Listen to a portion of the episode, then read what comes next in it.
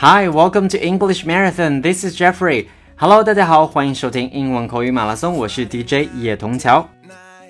坚持为大家提供地道、简单实用的英文口语，and today is already day ninety two.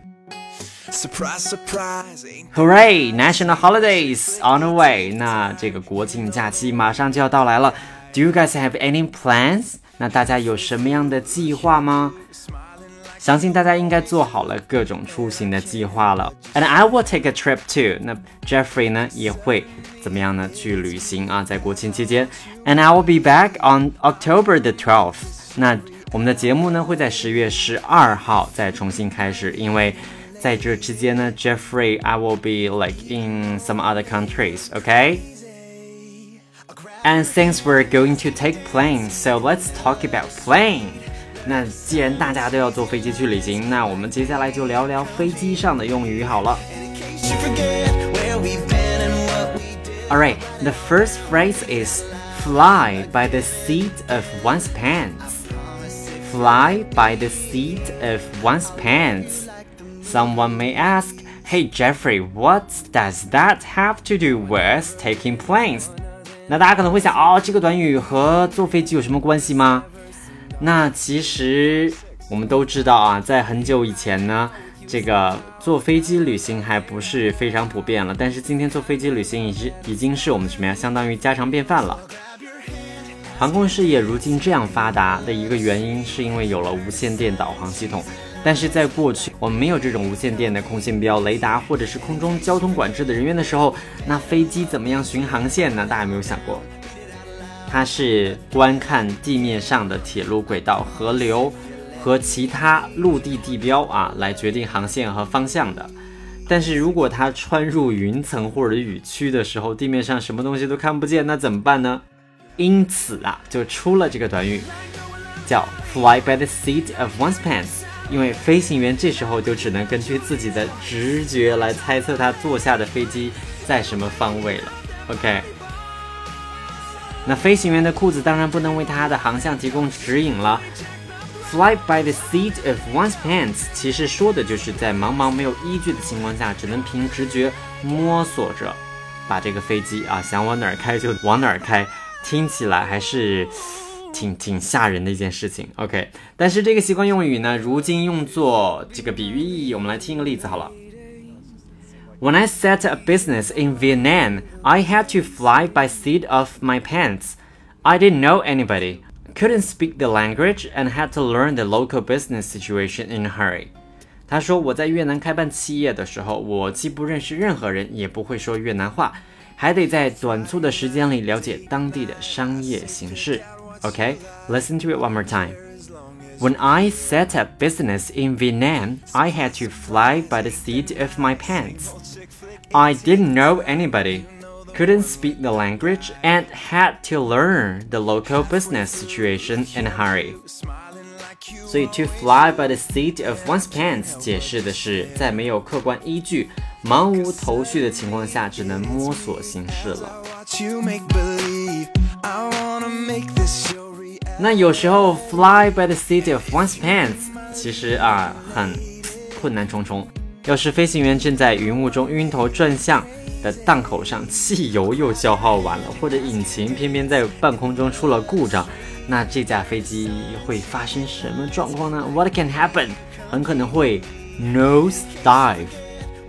大家可能会猜出来，nose dive 就是飞机急速下降了。这里的 nose 指的是飞机的机首部分啊，也就是飞机的头部。dive 在这是急降的意思。所以 nose dive 指的是机首向下急降，换句话说就是俯冲了。这个习惯用语被广泛用在航空之外的其他方面，例如股票市场，嘿嘿，或者是商业贸易。OK，那最近的股票，说实话也是怎么样？nose dive，这是经常发生的事情。OK，那接下来我们听一个例子好了。It's not good news. Our profit took a real nosedive the last couple of months. In fact, they're down about fifty percent from the same time last year. 他说：“这可不是什么好消息。这几个月来，我们的盈利确实是直线下降，和去年同期相比，下降了几乎百分之五十。由此可见，nosedive 在这可以用来比喻什么呀？盈利或者价格直线下降，或者是股票的暴跌。 One more time. It's not good news. It's not good news. Our profits took a real nosedive the last couple of months. In fact, they're down about 50% from the same time last year.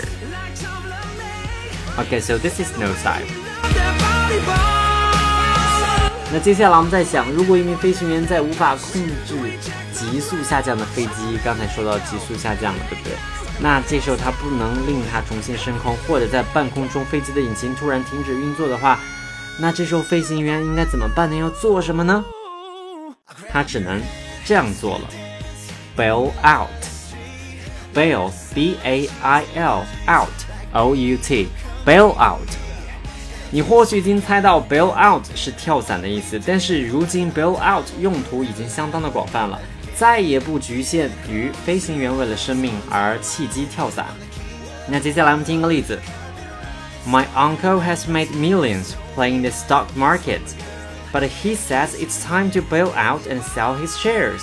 The market is as high as it will go, and the prices will nosedive by fall.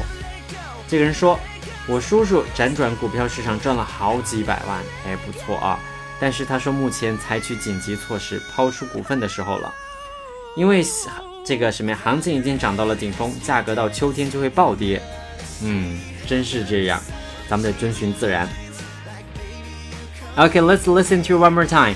My uncle has made millions playing the stock market, but he says it's time to bail out and sell his shares. The market is as high as it will go. The prices will nosedive by fall. 所以在这儿听到 bail out，大家知道是采取紧急的措施。刚才里边还有个短语叫 nose dive。刚才说完了股市的暴跌，对不对？Okay, so that's it. Let's review what we had for today. First one is fly by the seat of one's pants. 经过什么呀？没有客观依据，在茫然的情况下。摸索形式。Number two is nosedive，指企业的盈利或者是股票急剧下降，价格啊急剧下降。Last one is bail out。bail out 除了有跳伞的意思，还有采取紧急 脱离困境的措施。Alright, this is Jeffrey from English Marathon. Hope you enjoyed my program. And remember, I will be back on October the 12th. Okay? and hope you can enjoy your vacation too. And see you guys after holiday. Bye.